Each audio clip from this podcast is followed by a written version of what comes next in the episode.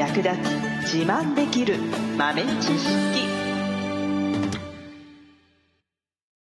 この番組は2006年バリスタチャンピオンのみえちょと。コーヒー勉強中いくちゃんがいつものコーヒーがさらに美味しくなる話をしています。この番組を聞けばちょっと自慢できるコーヒー雑学やすぐに役立つ最新トレンド情報がわかりますラジオトークで毎週火曜日お昼の12時からゆるっとお昼休み。木曜日の夜10時10分からはカフェ好き女子の夜会をライブ配信しています。美味しいコーヒーの入れ方など皆様のご質問にもお答えしますのでぜひ欠かさず遊びに来てくださいね。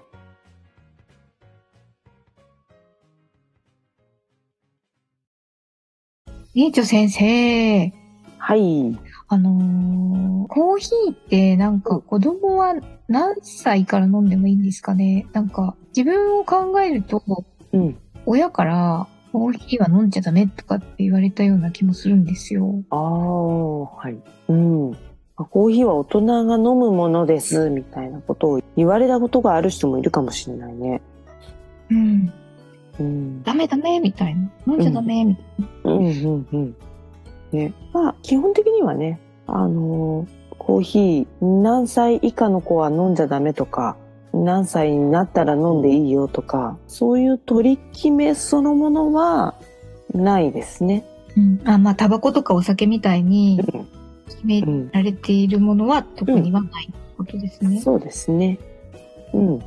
で、まあ、コーヒー以外にもね、えっ、と、カフェインが含まれている食材もあるし、まあ、コーヒー、まあ、カフェイン以外のね、あの、成分もあるので、まあ、何が良くて何が悪いかっていうのは、年齢だけじゃなくて、ね、人それぞれ体質によっても変わってきてしまう部分もあるので、うん。まあ、一概に何歳以上とか何歳以下っていうのはなくて、一つのまあ目安としては、あの、まあ一日のね、摂取量としては、まあやっぱり体が小さい子供は、まあ例えば大人の3分の1、4分の1ぐらいに抑えましょうとかね。うん。うん。そういうのはありますので、まあ普通のお薬とかでもそうですけどね、大人は2錠飲むけど子供1錠でいいですみたいな。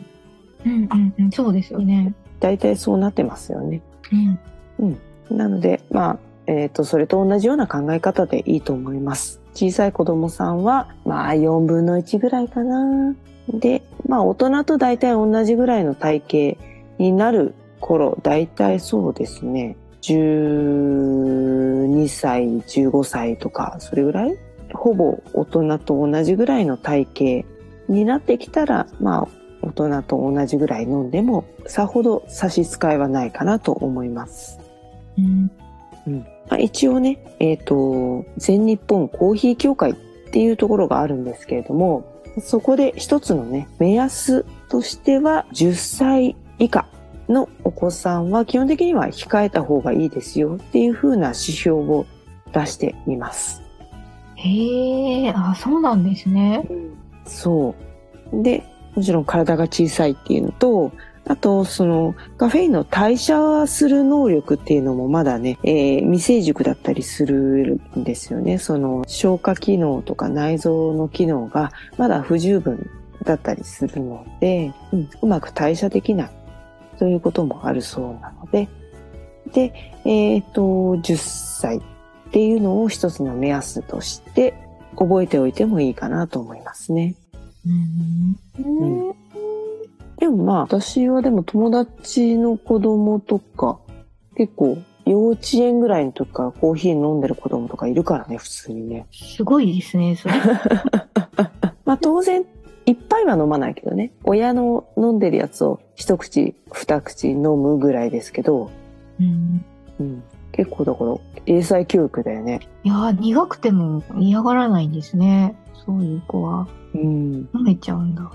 そうそうそう。だ多分その、スペシャルティーコーヒーとか、酸味特性とか、フルーティーさとか、そういったのがあるコーヒーを飲ませているんでしょうね。あ結構その、に何種類か、ちょっと飲んでみなっていうのを何種類か飲ませて、どれが一番美味しいっつって、これって言ったやつが一番高いコーヒーだったりとかね。ええ そうそうそう。純粋。舌が純粋。うん。すごいななんか、うん自分が子供の頃に、うんって言ったら、インスタントコーヒーだったと思いますね。そうするとやっぱりなんか、ちょっと苦いだけで、なんうんか美味しくないな、みたいな感じで、あえて飲まなかったと思うけど、うん。スペシャルティーとかだったらやっぱり、うん、なんか美味しいって思うのかな。すごいですね。コーヒーじゃないみたいっていうのが褒め言葉になってるコーヒーがあるからね。うん、うん、うん、うん、うん。だからそういうコーヒーとかだと、まあ結構抵抗なくちっちゃい子でも飲んじゃうから、だから逆にそこら辺は注意して、ね、あんまり飲ませすぎないようにはする必要はあるかもしれないね。やっぱり眠れなくなっちゃったりとかするからね。なんか、あれですかね。コーヒー飲むとテンション高くなっちゃって、楽しくなっちゃって、うん騒いじゃうとか、ないのかな、子供は。ーまああるでしょうね。あるけど、いつもピーチキパーチクやってるから、いつものの違いはわかんないかもしれないけど。いつも騒がしい子供だったらわからないかもしれないけど。でも多分あると思いますよ。なんか今日全然お昼寝しないじゃん、この子、みたいな。とかね。それはありそうですね。ありそうだよね。でもまあ、あのーカフェインレスとかね、そういったのにしたりとか。あと、まあ、できるだけね、遅い時間には飲ませないようにするとか。あとはミルクとかね、そういったものと一緒に取り合わせるとかね。うん、うん、うん。そういう風にしてあげると。まあ、ミルクたっぷり入れてあげればね、実質量は、液体の量は増えても、コーヒーの量は少なくて済むし、で、ミルクは逆に安眠効果があるので、カフェオレとかはお子さんにはいいかもしれない。うーん、そっか。うんなんか外国とかはどうなんですかね？日本だとうん。10歳ぐらいが目安っうん。ていうことなんですけど。うん。国によっては、何歳ぐらいの人はカフェインの摂取量を何ミリグラムぐらいにしてくださいみたいな、数値で出されている国もありますね。へー。うん。イタリアとかだったらエスプレッソとかになっちゃいますね。うん。イタリアの子供がエスプレッソ飲んでるイメージはまあ、ないな。ないですね。うん。普段やっぱりなんかこう、決まりというか、ない。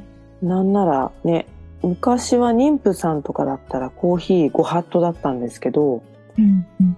今は1日1杯ぐらいだったらいいですよとかって言ってくれるお医者さんもいるんですよ。へえ、そうなんだ。うん。まあ時期にもよると思うんですけどね。その妊娠の時期に。結構そこら辺もお医者さんによっても見解が結構違うし。うん。うん。まあ、カフェインの人によって違いますもんね。だいぶ許許容範囲というか。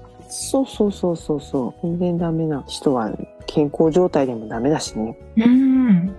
そうですね。日本ではそう妊婦さんに対するカフェイン摂取量の上限が明確に定められていません。でも、コーヒー以外のものにも入ってると思うと、うん。結構注意しないと、そうですねしまいそうですようんね。うんうん健康的に害がないよっていう数値としては WHO の方では 300mg うんっていうふうに言われているので、まあそれ以下ならまあ妊婦さんでもね影響はないですよっていうふうに言われているんですよね。まあこれは全ての食材を合わせてなのでね、コーヒーに限ったことではないんですけど。そう考えるとなんでダメって言われてたのかがわかんないね。ああ、うん、ね、ど、ど、ね、確かに。確かに。そうですね。だからその胎児に影響がっていうよりは血圧とかそういう神経が興奮作用とかがあるから、ああ、うんなるほどね。血圧とかあと情緒に影響出たりとかするから、そっちの方の問題なのかもうしれん。ない。なるほどね。確かに。でもむくんだりとかするからそれに拍車をかけちゃったりとかうん。する場合もあるんでね。うん、うん。お子さん、まあ基本的には、まあ一つの目安としてね、10歳っていうところで、うん、10歳以上だったら、まあ大人と同じぐらい飲んでもさほど影響はないと。うんうんで極力それよりね小さい子供さんは控えた方がいいよっていうところですかね。わかりました。はい。最後までお聞きいただきありがとうございました。